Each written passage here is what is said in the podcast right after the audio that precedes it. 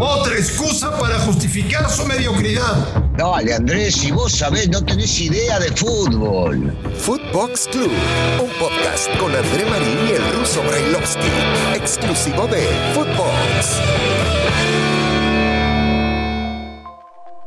Amigos de Footbox Club, es un verdadero placer saludarles. Hoy que es jueves 26 de agosto del 2021. Con muchos temas para compartir con todos ustedes aquí. Gracias por escucharnos en todo el mundo. La estamos rompiendo. Vamos muy bien, pero queremos mucho más. Junto al señor Daniel Alberto Brailovsky. Ruso, te mando un abrazo. ¿Cómo estás? ¿Cómo anda? ¿Cómo anda, Mr. Marín? ¿Todo en orden? ¿Todo tranquilo? ¿O tenemos muchas bombas? ¿eh? Bien, yo bien, pero hay, hay, hay cosas que me decepcionan. ¿eh? hay cosas que me ¿Viste el partido de.? Vos sabés que yo soy. Te quiero decir nada más, vos sabés que yo soy positivo. Lo voy a dejar en claro antes, porque lo que se viene es bomba. ¿Viste el partido de las estrellas anoche o no? Eh, sí, lo vi, lo vi porque tenemos que trabajar y trabajamos de esto. Entonces lo ves para ver qué pasa. Un desastre. O sea, un partido, partido medio pelo donde uno, espera, uno espera que se vaya para adelante, que ataquen, que jueguen lindo, que te demuestren cositas, ¿viste? Que haya pintas, caños, sombreritos, jugadas de esas, más que nada para que la gente se divierta bien. ¿No? Uno, uno busca eso cuando vos llevas figuras que no se pueden con el técnico organizado de cierta manera, solo el parado y después en la cancha que los jugadores se diviertan. No, no, no me divertí. Con el partido no me divertí. No. Y menos, menos escuchando el grito homofóbico. No, broma. ¿Qué tal, ruso? ¿Qué tal? ¿Qué tal? No, a ver, no, aprendemos, o mejor dicho, nosotros sí, la gente, y no todos. Algunos tipos dejan, no, no aprenden de que esto termina perjudicando. ¿Por qué hay que parar un partido de exhibición donde debe ser de diversión? Y uno me pongo a pensar que esos pocos estúpidos se divierten gritando lo que gritan para que se pare el partido. Una estupidez, una estupidez total es una locura. Y es, lamentablemente, la nota del juego de estrellas. Claro, eh, claro. Es lo que nos deja el juego de estrellas, que económicamente fue un éxito, que los americanos lo saben hacer muy bien, lo montaron muy bien. Eh, que evidentemente lo van a repetir el próximo año. Eh, ha sido un éxito, me parece. Fue un ejercicio interesante pero lamentablemente se presentó lo del, lo del grito. Un grito ruso que ya oficialmente le cuesta a México un partido de suspensión.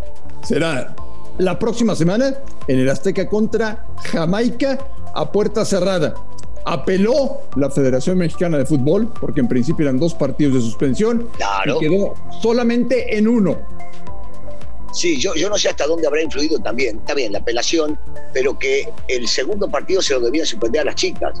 ¿Qué culpa tienen las chicas de este es Correcto.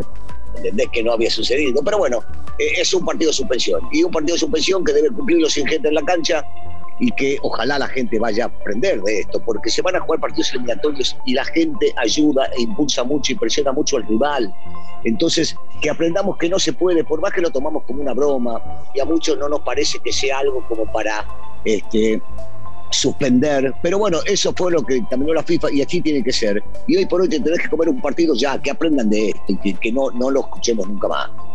Un partido en el cual, pues ya no sabemos quién va a jugar ni por México ni por Jamaica por el tema del lío que traen las ligas europeas con la FIFA, con el tema de ceder o no ceder jugadores. Ya no sabemos exactamente con quiénes va a saltar México a la cancha y con quiénes va a saltar Jamaica a la cancha. Solamente les digo una cosa, eh, si el tema avanza y ganan esta batalla los clubes, la decisión le afecta más a Jamaica que a México pensando en el partido de la próxima semana. Pero bueno, no, no, está bien que lo aclares, está bien que lo aclares eso porque es un punto clave. Nosotros miramos a México y queremos que las figuras mexicanas, en el caso de Chucky, si se de Italia, lo de, lo de Jiménez, si es que está bien y lo citan, y los demás futbolistas que juegan en España, pero ojo, eh, que Jamaica tiene más jugadores, vos creo que lo dijiste hace dos días, en la segunda y en la tercera división de Inglaterra. Entonces les complica más a ellos también. Oye, Russo, A ver, bomba. Presentó su renuncia Chucho Ramírez. Bueno, eso nos dice el comunicado que Ah. sacó Pumas, que Chucho había renunciado. ¿Renunció o lo renunciaron Daniel Brailovsky? No, yo, yo estoy convencido, sin saber, porque es imposible estar en esa reunión, que lo renunciaron. Se sintieron presionados por todo esto que pasó fuera de la cancha con los hinchas. Sabemos cómo se maneja muchas veces ahí adentro con el patronato y, a quienes quieren, a quienes no, si hay que buscar un culpable. Y entonces le habrán dicho, mira hermano, te vas vos, el equipo lo armaste tú, los jugadores los trajiste tú. Se vendieron, sí, no lo decidiste tú la venta de los futbolistas porque necesitamos ingresar dinero. Pero estoy convencido, ¿no? convencido que lo apretaron y le dijeron, tenés que renunciar o te renunciamos. Pero vos te vas de acá hoy mismo. O sea, lo que pasó el domingo antes del partido contra Puebla, afuera del estadio, con las barras y con los grupos de animación de Pumas, que son políticamente muy duros y muy fuertes, Sí. surtió efecto. Sí, sí, terminó surgiendo efecto y yo no sé si esa gente no fue mandada no fue enviada por ciertos personajes. Esto a veces me recuerda lo que sucede en mi país, en la Argentina, con las barras bravas, que son mandadas. Hablo de allá porque sí tengo conocimiento, porque me tocó jugar allá y lo vi, lo viví en carne propia. Son mandadas por ciertos dirigentes para sacarse alguna responsabilidad encima o porque políticamente les conviene que no esté tal o cual personaje. Así que sí, yo creo que surgió efecto y que esto fue premeditado, fue arreglado, fue de alguna manera pactado con algunos Bueno. directivos. ¿Tienes algún perfil ruso para suceder a Chucho Ramírez? Porque es importante el puesto, ¿eh? Universidad no es cualquier equipo. No, por supuesto que no, por supuesto, no, no, no, no, te digo, no, no, no se me viene a la cabeza un personaje que pueda entrar porque no, no, no sé cómo se están manejando internamente, cuáles son las ideas que tiene esta gente, eh, si es poner a alguien para que luego si alguien traiga otro técnico y entonces lo regresen a la línea a su posición. No, en realidad no, yo no sé si vos tendrás un poquito más de, de- de datos sobre qué puede suceder o a quién pueden llegar a traer esa posición.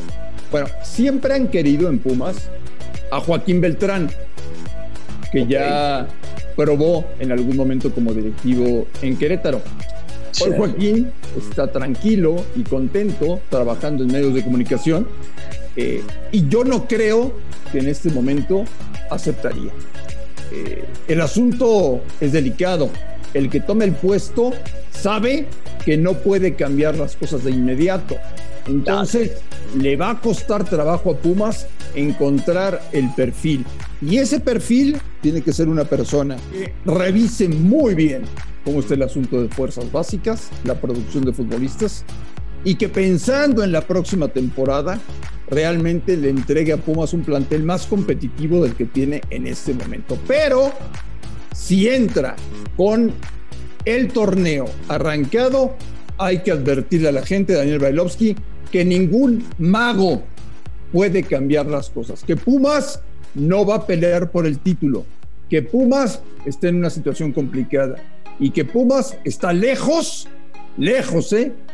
Del equipo que debe bueno, tener. está- estamos de acuerdo de que no tiene el equipo que, que quisieran tener, que se ha desmantelado, que le han dado al Lilini que siga trabajando con jóvenes y los refuerzos que no son refuerzos por el momento que le han traído y que el director deportivo que llegue debe, debe hablar con la directiva. Si es que llega mañana o si es que llega la semana que viene, decirle, ok, yo lo tomo, pero que quede claro que esto tiene que cambiar, que de alguna manera lo que trajeron no sirve y que nosotros tenemos que empezar de cero nuevamente como para agarrar y llevar a Pumas a donde hay que llevarlo, que es a la pelea por títulos y con jugadores de fuerzas básicas, porque siempre tuvieron esa base firme, pero trayendo dos o tres de los buenos extranjeros para que le levanten el nivel. Bueno, oye, se dice que Cristiano Ronaldo puede jugar en el City la próxima temporada, Ruso. Uf, uf. Ahora, él siempre ha dicho que lo que le hubiese gustado es el otro equipo de esa ciudad. Que él, ¿estamos de acuerdo? Este, y, y entonces, no, no sé hasta qué punto, ¿no? Se está moviendo bien su representante, está hablando seguramente con diferente gente, está tratando de ver qué posibilidades. Sería un bombazo, ¿eh? Si Cristiano va, va al City, sería un bombazo. Quisiera ver cómo se va a arreglar en su momento Cristiano con, eh, con Guardiola, si es que va para allá. no sé, no sé si es del gusto o no, por supuesto que puede ser una ayuda y un gran goleador, pero habrá que ver que si esto que se está tirando no es una, una bomba de humo para conseguir alguna otra cosa o en realidad lo que buscan es que él vaya y juegue en este equipo. Sí, porque es indudable que Guardiola estaba buscando un goleador. Primero lo intentó con Harry Kane, no lo logró. Sí. Y ahora todo pinta eh, que en las próximas horas podría haber noticias, tomando en cuenta, Russo, que está ya por terminar en Europa el periodo de compras, ventas y préstamos de jugadores, la famosa ventana de, de traspasos entonces, en cualquier momento podría dejar Cristiano Ronaldo la Juventus para jugar con el City de Guardiola e intentar por fin ganar la Champions League. Un Guardiola ruso que no sé si lo leíste ayer, pero ya dejó en claro que en el 2023, cuando termine su contrato con el City, lo que sigue en su carrera es dirigir una selección. Y dijo, dijo textual, quiero trabajar en una Eurocopa, quiero trabajar en un Mundial o quiero trabajar en una Copa América. Estamos, estamos de acuerdo que, bueno, o podemos llegar a estar de acuerdo que lo primero que le vendría a la cabeza a él sería España. ¿La selección española? La selección española. Puede ser. La selección española. Aunque con el, con el nombre que tiene, con los idiomas que habla, no creo que le falten oportunidades. Si ya lo dijo y en algún momento lo va a volver a repetir, para abrirle los ojos a alguna otra selección que pretenda que ella misma juegue de una manera distinta a lo que viene jugando. Guardiola es un gran técnico y si hay algo que le falta seguramente es eso, dirigir una selección y o hacer la campeona del mundo o hacer la campeona de Europa o mostrar su fútbol en una selección ya trabajando no en el día a día. Te la dejo para que la piense, Ruso. Sí, sí, sí, la tengo algún Día, Algún día, algún día lo buscó Brasil, ¿eh? Algún día lo buscó Brasil y él ayer mencionó Copa América. Sí, sí, sí. Cuando menciona eso te abre un poquito los ojos un poco más y el panorama también se ve que no está cerrado y es inteligente también. Ruso, te deseo que tengas un gran jueves y mañana viernes tendremos mucho para platicar de la séptima jornada del Campeonato Mexicano. Por supuesto que sí, Andrés. Te mando un abrazo, agradecerle nuevamente a la gente que nos siga viendo, que siga escuchándonos. Eh, es maravilloso, maravilloso saber que, que nos tienen bien posicionados y ojalá disfruten nuestros comentarios. A nombre de Daniel Alberto Brailovsky y de André Marín, amigos, esto fue Footbox Club del 26 de agosto. Fuerte abrazo y estamos en contacto el día de mañana. Footbox Club con André Marín y el ruso Brailovsky, podcast exclusivo de Footbox.